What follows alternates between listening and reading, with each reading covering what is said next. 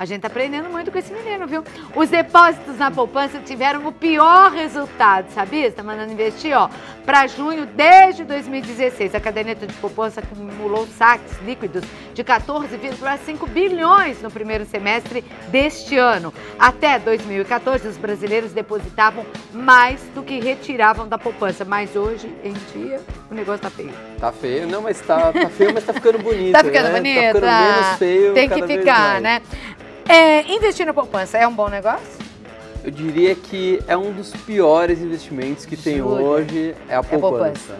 Que a gente tem uma coisa, a gente até conversou aqui Uhum. num dos primeiros programas, que é a nossa inflação pessoal, que é o quanto o nosso custo de vida sobe. O custo de vida de todo mundo sobe, Sobe. né? Que a gente compra no mercado, conta de luz, enfim. Se o nosso dinheiro rende menos do que o quanto sobe o nosso custo de vida, você concorda que o nosso dinheiro está perdendo valor? Ele Sim. no futuro comprará menos coisas do que compra hoje. Por isso que a gente tem que investir bem o nosso dinheiro, para preservar ele. E estando na poupança, com certeza seu dinheiro está perdendo valor. Porque o rendimento é muito baixo. O rendimento é muito baixo, muito e os juros baixo. são muito altos. Exatamente. é. Apesar de falar, ah, mas a poupança é isenta de imposto de renda, né? não preciso pagar sobre o lucro. Uhum. Imposto de renda. Não importa, eu prefiro pagar imposto de renda sobre algo que me renda mais do que falar, ah, não, sou isento de imposto de renda, Mas também paga isento isso. de, isento de tudo, É na verdade. básica, Bom, né? Fabrício, deixa, é, a gente estava conversando aqui antes, já fui direto no papo, mas o, Fra- o Fabrício é, Guerato é financista, é do time Santa Receita e dá dicas pra gente. Nós temos alguns cards aí, vamos ver então Vamos sobre lá. essa educação financeira que a gente tem. Ai meu Deus, isso é desespero. Quando a mulher põe os dois cotovelos assim e faz assim, pode crer que essa mulher tá desesperada, né? Qualquer que seja o desespero, mas fez assim, não mexa com essa mulher nesse momento. Com certeza. É que eu tô, tô rindo porque eu já vivi essa cena. Mas não é? Eu tô falando, é real. Fez isso, só es- espera ela falar com você. É, exatamente. Às vezes, ah, as pessoas perguntam muito pra gente no, no Instagram, no Como se YouTube. livra das... Na verdade, eles perguntam como investir. Eu falo, mas você não Ah, tem... como- Ah, não, mas eu tenho dívida. Ah, tá. E aí a gente tá até gente tá elaborando um curso, porque não adianta a gente ensinar as pessoas a investirem se elas estão endividadas. Primeiro tem que sair do vermelho. Primeiro tem que sair do vermelho, sair das dívidas. A gente tem no Brasil aí 65 milhões de Então, pessoas Olha endividadas. quanta gente endividada. Tanto é que a liberação do FGTS mal vai dar para pagar uma conta, né? 500 500 reais, né? Ninguém, olha, não vai. Se eles querem rodar, girar a economia, rodar a economia, não vai rodar nada. Porque vai rolar- só alguns credores vão ficar um pouquinho mais felizes. Exatamente, vai girar aqui que vai girar 500 Não vai, reais. não, não vai girar nada. Aliás, porque... eu vou até entrar num assunto, Tá. não é o tema de hoje, Tá. mas já aproveitando, não vale a pena tirar o dinheiro do FGTS. Financeiramente não vale a pena. Então você vem só para explicar Só isso pra na explicar próxima, isso. porque tá perto já, hein? Tá muito perto e ontem saiu uma notícia que a gente vai explicar o que, que é. Tá, que é melhor não tirar. Por enquanto você não tira e espera ele voltar. Vou falar mais para gerar uma expectativa. Você vem de 15 em 15, né? Exatamente. Então dá tempo, você espera aí. Agora vai. Primeiro você, você falou que vocês estão até elaborando, porque muitos brasileiros estão é no vermelho. muita gente, é muita gente e o pessoal acha que é só das classes mais baixas. Não, é só o pobre ou a pessoa de baixa renda que tem dívida. O classe média é endividado e às vezes o classe média alta também é endividado. O rico às vezes tem uma dívida ou outra, mas ele já é rico, né? Não tem tanto problema. Então o primeiro passo, livre-se das dívidas, né? Aquela coisa básica. Primeiro você tem que ter tudo controlado, anotado, quanto entra de receita, né? A santa receita Santa Receita. quanto sai de dinheiro, o que, que você tem de dívida, como renegociar a dívida, como usar tecnologia para sair das dívidas. E Mas vocês ensinam isso em curso? É, exatamente. Porque tem, né? Porque você sabe que eu tava vendo assim um cartão, eu fiquei bem assustada, eu nunca tinha lido. Mas depois que o Fabrício começou a frequentar o programa, eu tô mais esperta, né? É, por exemplo, o rotativo, o, os juros já do cartão de crédito, os juros são altíssimos, né? Então, por Sim. exemplo, 14, quase 15 por mês. 15 ao Agora, mês. se você usa o rotativo, para quase 20. É, R$19,95. Dispara. É. Então é por juros isso. sobre juros se você juros tiver sobre. dívida. Exatamente. Ele chega a 400% ao ano. Então é por isso que às vezes você está devendo um pouquinho e aquele pouquinho vira É, um em- monstro em na quatro tua frente. meses, cinco às vezes dobra.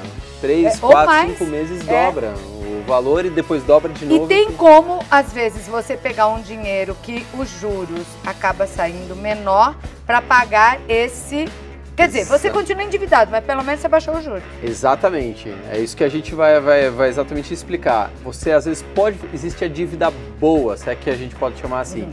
A gente pode pegar uma dívida com os juros muito menor e pagar às vezes 3, 4, 5, 6 dívidas com juros maiores. Primeiro que fica muito mais fácil o controle, porque eu estou totalmente concentrado em uma única dívida e os juros são muito menores. Então tem uma dívida de 7% ao mês, 4, 12, 15, eu junto tudo isso aqui e consigo às vezes uma, uma dívida com juros de 3%. Mas a pessoa deve dois. estar pensando em casa, mas se eu já tô tão endividado, quem que vai me emprestar esse dinheiro aqui pra eu pagar esses outros? Exa- mas tem uma possibilidade. É? Tem possibilidade. Existe essa Bom, possibilidade. vamos falar dessas dívidas. Eu já vi que eu tenho que fazer um cursinho especial com eles aqui, né?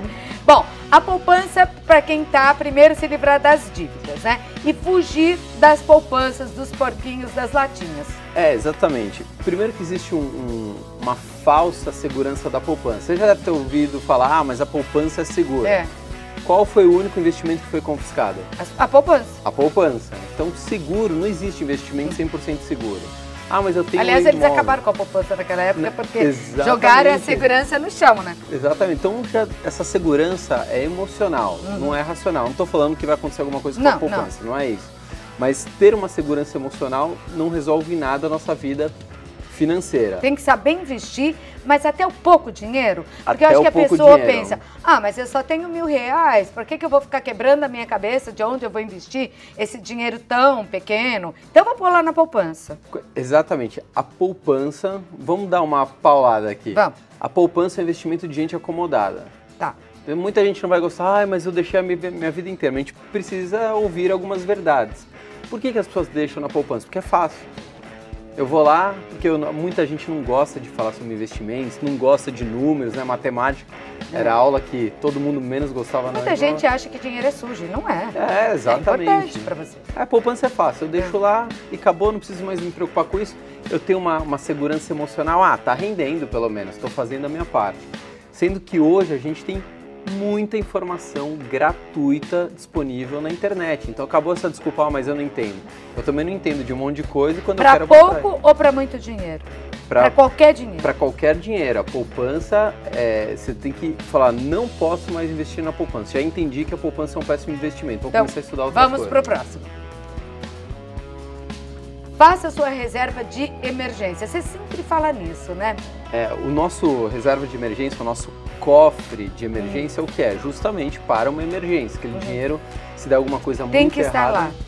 tem que estar lá e a gente consiga sacar rapidamente esse dinheiro. Tá. O que, que precisa? Ter uma rentabilidade razoavelmente boa Uhum. é, e ter liquidez e não pode ter grande risco. Liquidez quer dizer, você pode tirar na hora sem na perder. hora que você quiser. A poupança tem isso? Tem, mas ela não tem uma boa rentabilidade. Então Tá. a gente. E que outros investimentos tem então? É, então a gente tem uma série de investimentos Uhum. eh, que a gente pode comparar com a poupança, que Tá. tem liquidez, que tem rentabilidade. Vamos lá, a gente pode, às vezes, um CDB, Certificado de Depósito Bancário, o que, que é isso? Eu empresto dinheiro para o banco, e o banco, obviamente, vai emprestar para uma outra pessoa com juros muito mais altos, mas eu que emprestei o meu dinheiro para o banco, vou ser remunerado por isso. E rende mais que a poupança. Depende do CDB. Uhum. Agora, a gente tem CDB, você já ouviu falar de CDI? Não.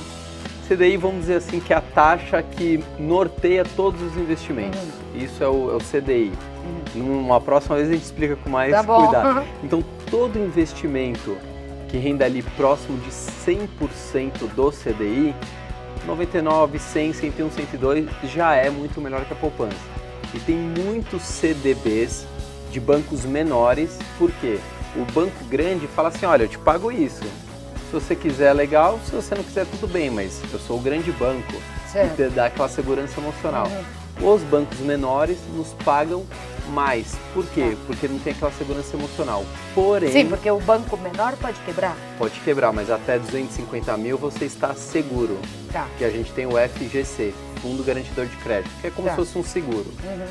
Ah, outros. Tem 250 mil, tá bom, né, gente? Tá bom, né? Tá bom, né? 250 mil num cofre. bem. Cofre de emergência é só para seis Certo. meses do seu custo de vida. Tá. Então, por exemplo, se a Claudete que tem um custo de vida de 100 mil reais por mês, Uhum. 600 mil, ela tem que fazer na sua reserva de emergência. Nossa, uma reservinha básica, né? Bem Vamos para a próxima, corta esse cara. Vamos para a próxima. Corra riscos. Exatamente. É a última. Aí a gente já passou, Tá. né, Claudete, Ah, sim, da nossa gente já até cofre de falou. emergência, Tá. já temos o básico, bacana. Agora vamos brincar mais sério de investir. Tá.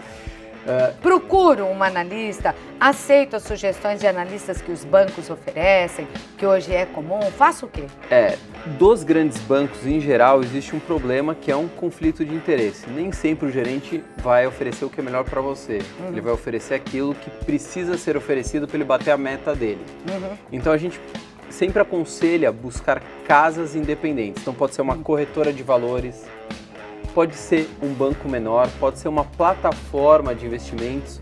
Hoje a gente tem centenas não, mas temos dezenas de opções extremamente seguras. Nosso mercado financeiro é muito regulado. O Banco Central é um órgão extremamente sério no Brasil. Muita coisa não funciona no Brasil, mas o Banco Central funciona. Isso é uma coisa que Uhum. funciona no país. Então a gente tem que buscar locais que ofereçam bons produtos para a gente. existe isso, existe informação na internet, existe ajuda e gratuita para quem está em casa e não entende muito, deixar de ser acomodado, pegar aquele dinheirinho que está na poupança e fazer esse dinheirinho virar um dinheiro bom. Exatamente. Se não um dinheirão, um dinheiro justo. Aquilo que a gente fala aqui do risco é o seguinte: a coisa mais arriscada que tem na vida financeira é você não correr nenhum tipo de risco. Ah, não, não quero deixar nenhum tipo, quero deixar o dinheiro em casa, quero deixar na poupança. Isso sim é muito arriscado, porque você sabe que seu dinheiro está perdendo valor e mesmo assim continua. Tá certo. Bom, essa foi a participação do Fabrício Guerato hoje no programa. Ele é financista. Como que eu te acho? A gente está no YouTube, Um bilhão. Educação Financeira no Instagram. Quem tiver dúvidas pode mandar mensagem pelo Instagram. A gente procura responder todo mundo. Fabrício, estou procurando um local, estou procurando um investimento. A É. gente ajuda todo mundo. Então vamos deixar aí, deixa o endereço certinho, tá na tela? É exatamente, 1 bilhão Educação Financeira, Instagram, YouTube. É a mesma coisa, um Facebook. bilhão, educação financeira. É, o negócio dele é um bilhão, gente. O meu Estamos 600 lá, mil, dele é um estamos bilhão, um bilhão. tá vendo? Fala do 600. Um bilhão, educação financeira. E você encontra o Fabrício que vai responder a sua pergunta. Tá em dúvida? Não tem com quem falar? Não vale pedir dinheiro emprestado, hein, gente? O Exatamente. resto, tudo Com bem, certeza, né? Ele pode responder. Beijo, lindão. Obrigado Obrigada por ter mais vindo. vez, viu, Eu que agradeço. Uma delícia conversar com ele sobre dinheiro, né? Que explica direitinho. E ó, tesoura a gente para não gastar muito.